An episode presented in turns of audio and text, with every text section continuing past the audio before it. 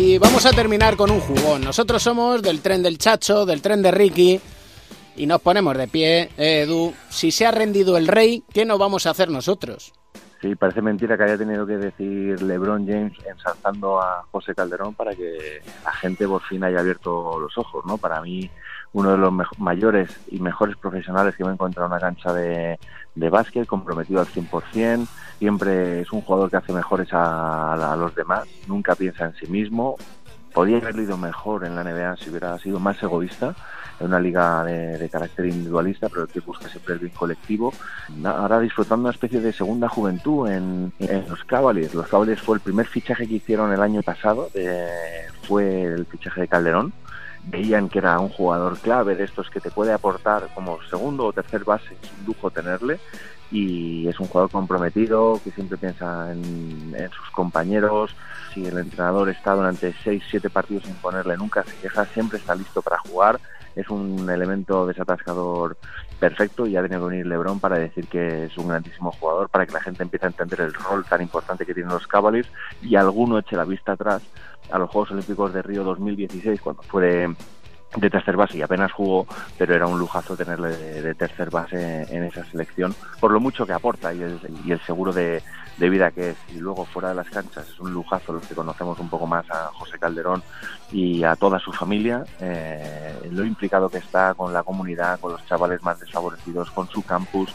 Vas a su campus, se conoce el nombre de todos los que han pasado por allí, ya no solamente el nombre, sino el nombre de los hermanos, de dónde viene cada uno, eh, tiene un equipo específico de jugadores con síndrome de Down, es eh, brutal lo que hacen en, su campus y luego también en, lo que nos refiere un poco a Médula para Mateo, eh, fue un lujazo tenerle siempre y tenerle siempre de nuestro lado. Eh, voy a hacer una confidencia, el día del trasplante de Mateo llevábamos una camiseta de José Calderón para dar, para dar fuerzas y en un partido de Dallas eh, cuando le presentaron los Dallas Mavericks, hicieron un reportaje en el Jumbotron de, de la American Airlines y salía ahí José Calderón y unas imágenes de, Mateo fomentando la donación de médula.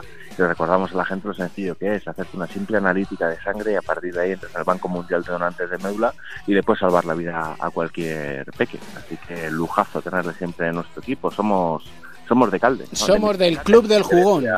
Que decía, el mítico Andrés Montes de la música de Mateo, que siempre nos recomienda una canción y tenía pendiente una, ¿no?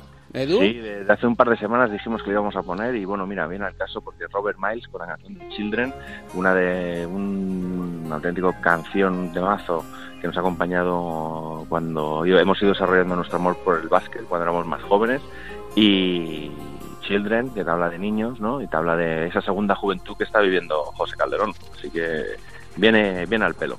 Sean buenos, ¿eh? Cuidadito con los jugones. Sí, sí. Y, con, lo que sigue. Y con lo que sigue. Y con lo que sigue. Un abrazo, buena semana, chicos. Un abrazo, chao, chao.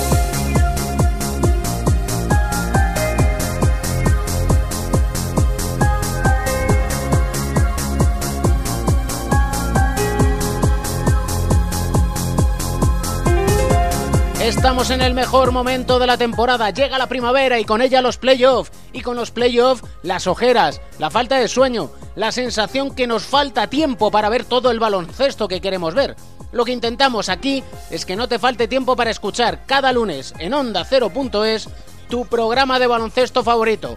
Porque siempre buscamos un buen motivo para sonreír. El baloncesto se juega en cuatro cuartos. David Camps.